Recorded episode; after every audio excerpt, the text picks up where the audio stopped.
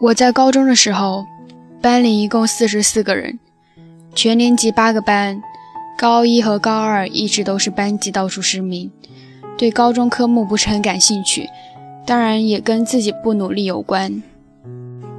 高三开始的时候，想努力突破一下，却不知道怎么突破，下了很大的决心去学，但是觉得同学们实在太强了，简直无法超越。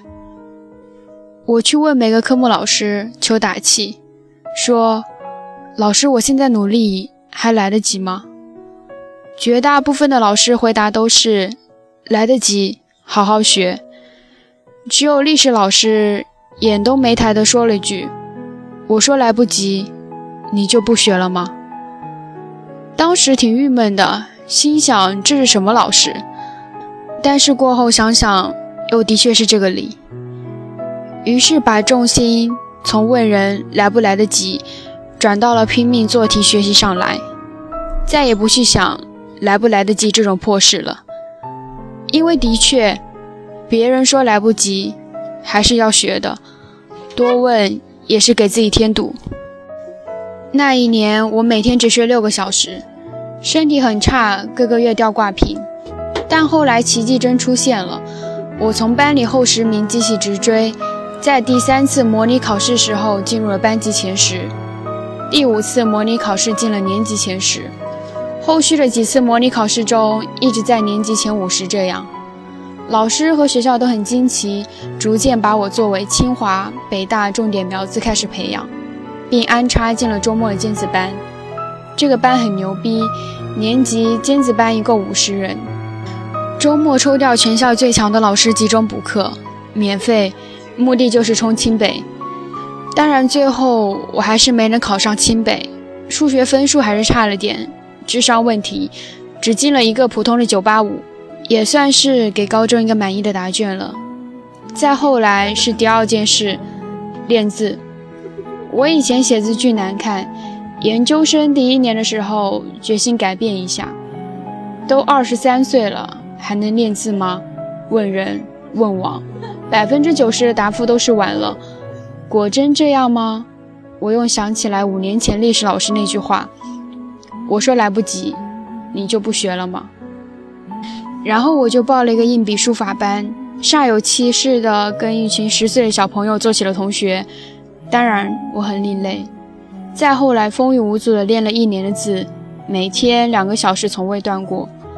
一年下来，奇迹就发生了，我连过去怎么写字都不会，提笔都是新练的字体，很快就被校研究生会的老师发现了，并且调去校研究生会。做了一个什么书记员，直到后来考公务员的时候，一笔好字还是给了我很多优势，从一百来个人当中脱颖而出。工作逐渐稳定下来，又琢磨着学点什么，挺喜欢听钢琴的。小时候家里条件不好，没学成，现在能不能学学？都已经二十八岁了，问人问网，百分之九十回答晚了，没法跟五岁学琴的孩子比了。我想想，我今年三十，我要是七十五岁挂了，还能活四十五年。三十岁学钢琴，学到四十岁，也学了十年了。五十岁的时候也能弹点什么像模像样的了吧？现在不学，五十岁时候不还是啥也不会？然后我又想起来那句话了，我说来不及，你就不学了吗？于是找了个老师研究了一下琴型号，租了台钢琴就搞起了。我当起了老师最老的学生，老师同期带的学生一般都是五六岁的孩子，还有一个十八岁的妹子，一个二十二岁的小哥。然后又过了一年，我就风雨无阻地学了一年钢琴。昨天老师跟我说，可以考虑考二级了，因为考级曲目已经拿下来了，问我要不要试试。我想想，还是算了。考完级还得加钱，养孩子手头紧。等谈过了五九九再考虑吧。反正简单的儿歌和流行歌曲啥的谈谈已经没啥压力了。哄孩子的时候谈谈儿歌也挺好的，孩子听着很开心啊。同期一起学的妹子和小哥早就不学了，五岁的孩子也放弃了好几个，我就这样又成了孤独的老学生，继续往前走。有时候人就是这样，想的越多，越什么事都干不成。听多了网上的言论，什么都没干就开始怀疑自己，真心不应该。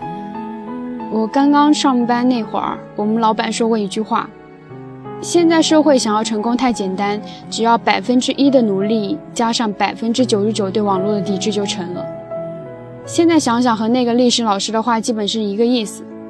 不要太注重无关紧要的看法，认准目标就静下心来干，总会有结果。人不怕笨，就怕被网上言论影响的连自我超越的勇气都没有了，那才是真可悲。所以跟大家分享这句话，我说来不及，你就不学了吗？嗯，大家好。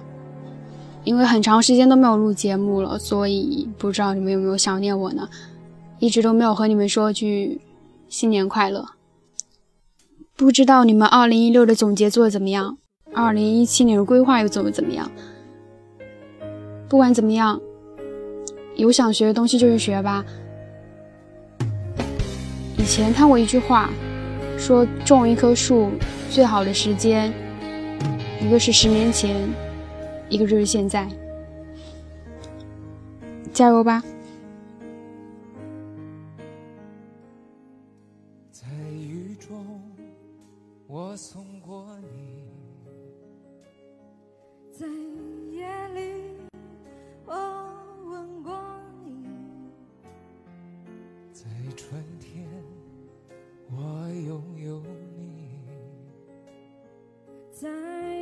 在冬季。我离开你，有相聚，也有分离。人生本是一出戏，有欢笑，也有哭泣。不知谁能，谁能躲得过去？说人生远离我没有意义，你说人生有雨我不言语，只有默默地承受这一切，承受数不尽的真爱痛去。你说人生远离我说人生有雨，我不言语，只有默默地承受这一切，承受数不尽的尘埃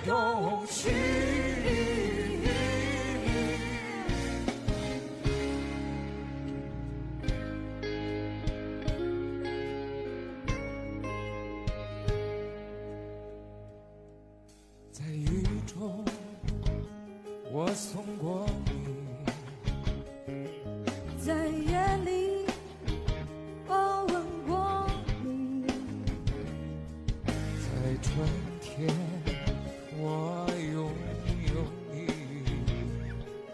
在冬季我离开你。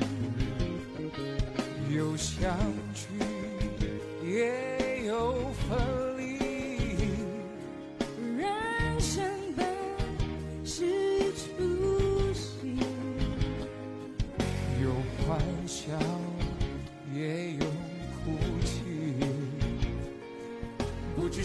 去。谁能躲得过去？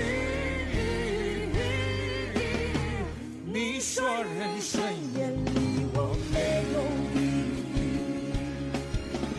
你说人生有雨我不言语，只有默默地承受这一切，承受数不尽的春来冬去。说人生言语我没有意义。你说人生有雨我不言语，只有默默地承受这一切，承受数不尽。